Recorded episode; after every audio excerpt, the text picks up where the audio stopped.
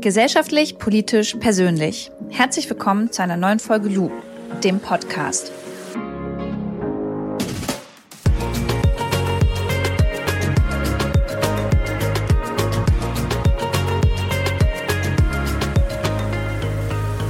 Schön, dass ihr wieder zu einer neuen Folge hier eingeschaltet habt. Ich freue mich total und wollte mich erstmal bedanken für das großartige Feedback zur letzten Folge. Ich hatte ja ein kleines Live-Update gegeben und anscheinend hat euch das echt interessiert. Damit hatte ich wirklich nicht gerechnet.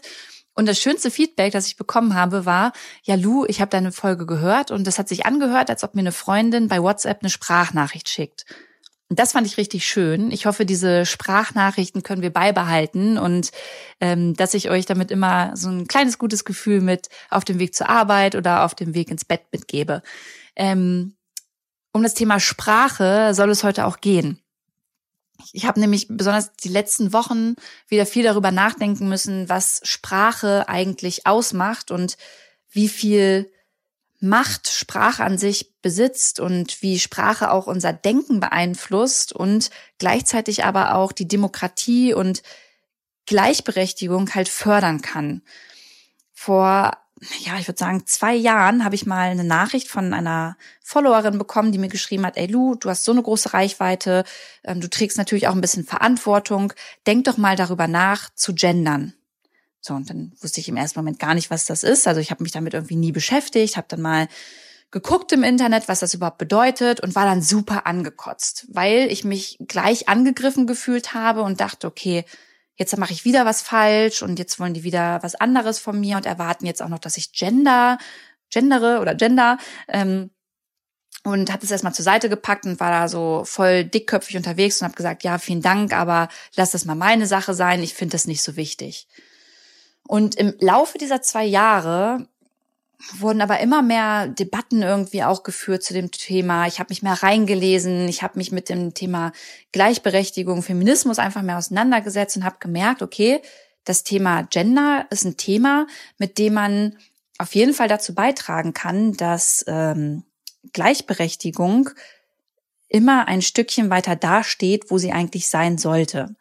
Und erstmal so ein paar, äh, paar Sachen vorweg was Gendern überhaupt bedeutet. Also Gender kommt aus dem Englischen und das ähm, bedeutet einfach Geschlecht.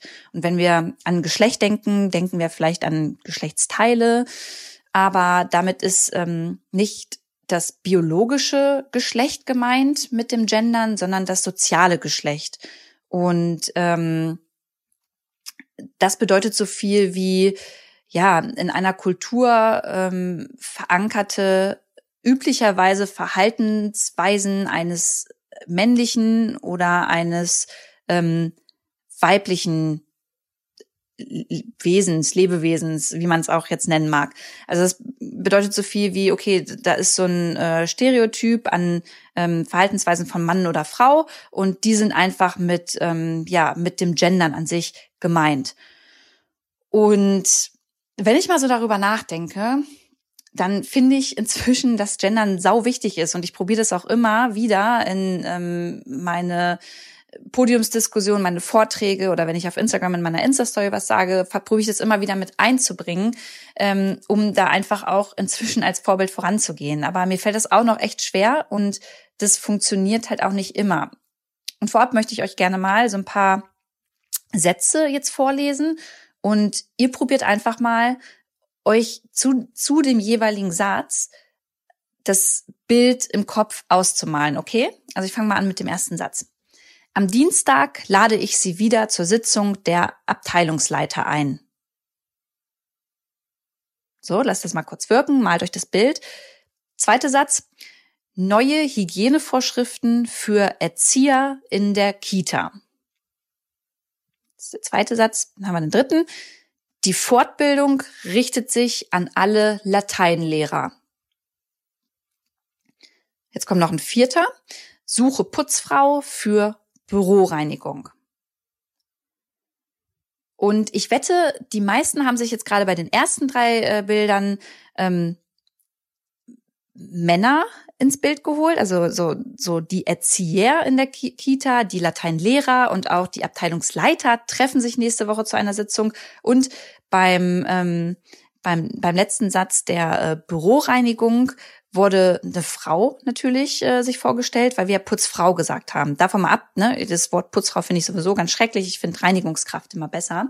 Aber das verdeutlicht eigentlich ganz gut, wie viel Macht in der Sprache steckt, weil die Sprache und das Geschriebene, das, äh, was wir lesen, das ähm, verleitet uns dazu, Bilder in unserem Kopf äh, ja zu, zu erstellen, uns auszumalen und dementsprechend vielleicht auch manchmal unterbewusst äh, Vorurteile in uns zu verankern, gerade wenn es um ähm, um Berufe geht. Ja, wenn wir jetzt äh, darüber nachdenken, dass jetzt hier die Erzieher angesprochen wurden oder die Abteilungsleiter und nicht die Abteilungsleiterinnen und die Erzieherinnen, dann würde ich jetzt schon davon ausgehen, ah, okay, alles klar, da äh, handelt es sich jetzt um Männer. Und in dem Punkt finde ich es eigentlich am allerwichtigsten oder in diesem Bereich zu gendern. Weil äh, stellen wir uns mal vor, die Handwerkskammer, die äh, sucht jetzt, ähm, die, die möchte, die möchte Werbung machen, damit möglichst viele junge Menschen noch ähm, gerne handwerkliche Berufe ähm, auswählen, um, um in denen dann zu arbeiten, weil die brauchen wir, ja, da sterben immer mehr Menschen aus, wir, da wird gesucht wie sonst was. Und die Handwerkskammer sagt, okay, alles klar, in den Bereich wollen wir reingehen. Wenn die dann irgendwie fetten Plakat irgendwo hinstellen und sagen, ja, wir suchen Dachdecker, dann würde ich, wenn ich das lese als Frau, jetzt gleich denken, okay, ja, Dachdecker, ja, scheint, äh, ist irgendwie so ein männlicher Beruf, hat eine Frau irgendwie nichts drin verloren, werden jetzt nur Dachdecker angesprochen und ähm, wird gleich in diese, in diese Schiene männlicher Beruf eingeordnet. Würden Sie jetzt aber schreiben, ähm, wir suchen Dachdecker und Dachdeckerinnen, würde das für mich schon wieder einen ganz, ähm, ganz anderen Eindruck machen. Und deswegen finde ich es auch so wichtig, dass man besonders so in diesem beruflichen Kontext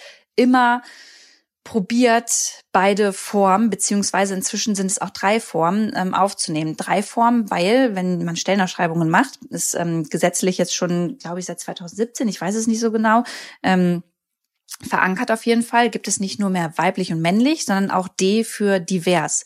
Und unter divers fallen zum Beispiel ähm, einmal transsexuelle Menschen, das sind Menschen, die zum Beispiel im männlichen Körper geboren sind, aber sich eher da eher besser in einem weiblichen Körper zum Beispiel fühlen, ja. Und dann gibt es noch intersexuelle ähm, Menschen und die sind zum Beispiel mit einer angeborenen Geschlechtsdeformation auf die Welt gekommen. Ähm, das bedeutet, dass zum Beispiel das Geschlecht genetisch unklar bleibt, ähm, die Geschlechtsorgane sich nicht vollständig ausbilden oder die Hormonbildung generell gestört wird.